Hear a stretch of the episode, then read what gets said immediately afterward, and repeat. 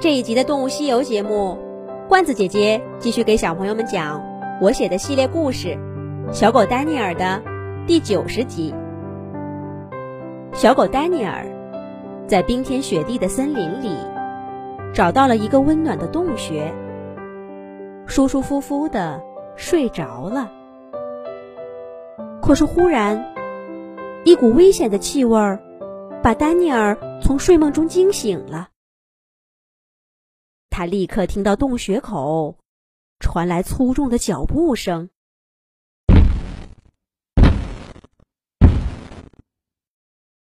是谁？丹尼尔从没听过这样的脚步声，也没闻到过这样的味道。可不知道为什么，他浑身的毛发都竖起来，身上忍不住发抖，比刚刚在外面被风雪淋湿。还要难受！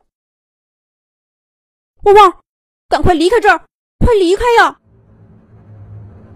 丹尼尔心里暗暗祈祷，这个家伙只是碰巧路过，马上就走了。可是，事情跟他期盼的完全相反。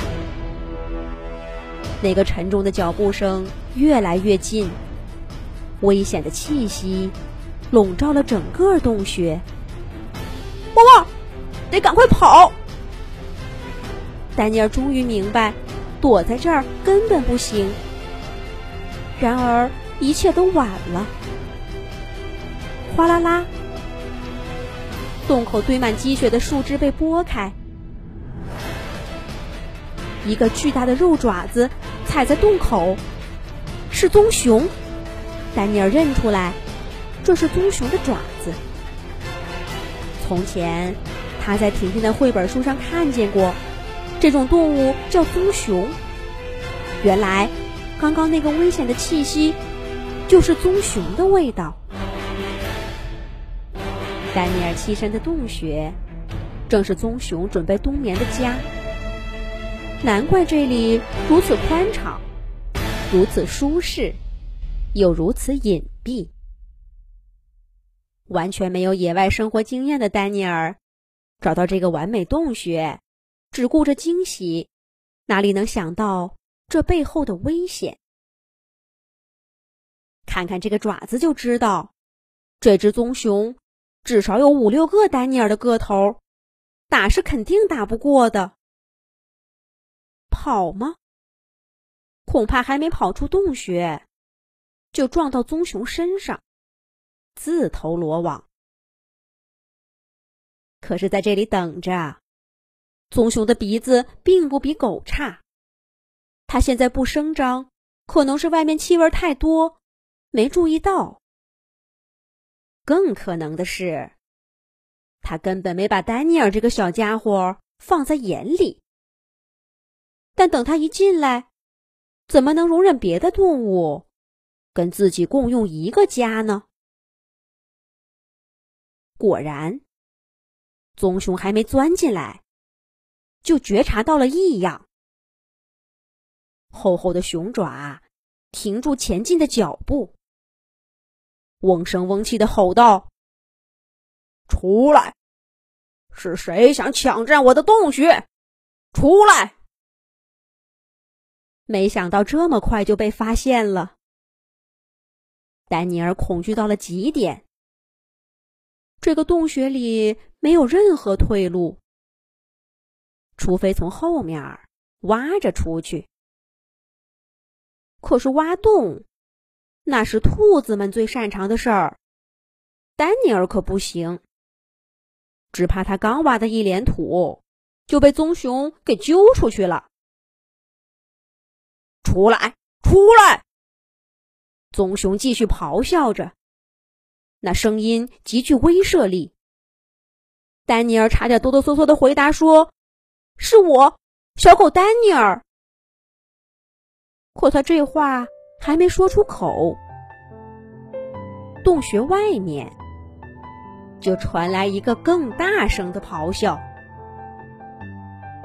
谁说那是你的洞穴？”丹尼尔这才注意到。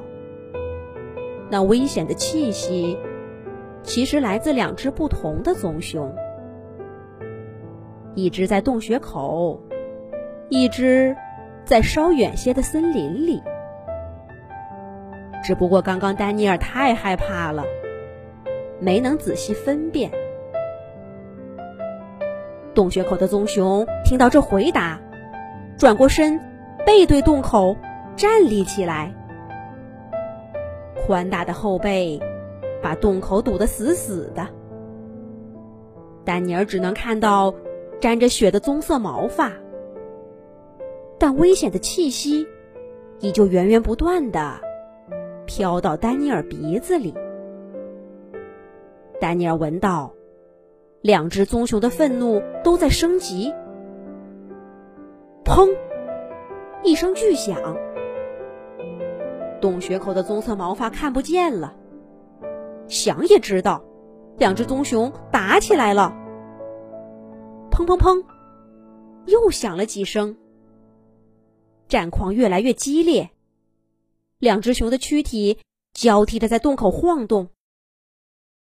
洞穴里，丹尼尔的情绪跟着外面的战斗上下起伏。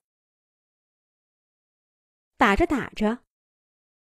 那声音渐渐变小了些，洞口处空荡荡的，好半天没看见棕色毛发了。那两只熊暂时离开洞穴口，现在不走还等什么时候？虽说力气不如熊大，腿脚上，丹尼尔自信不会输。只要能跑出洞穴。棕熊一定追不上它。想到这儿，小狗丹尼尔轻手轻脚的走到洞口，小心翼翼的探身往外看。他不是不害怕，万一那只棕熊回身看见他，伸爪子拍一下，那可不是闹着玩的。还好，两只棕熊正打得热火朝天。眼睛里只有彼此。丹尼尔找准机会，嗖的一下跳出洞穴，向树林里一块大石头后面跑去。安全啦！丹尼尔长舒一口气，终于踏实了。可是，石头后面的场景让丹尼尔忽然整个身体又紧张起来。他看见什么了呢？下一集讲。